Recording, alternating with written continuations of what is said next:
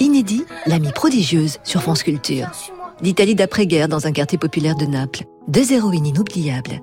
La timide Elena, fascinée par l'aplomb, la révolte de la sauvage Lila. Proches, contraires, leur destin croisé. Suivons-les. Il faut que tu continues tes études. Bah, j'ai fini.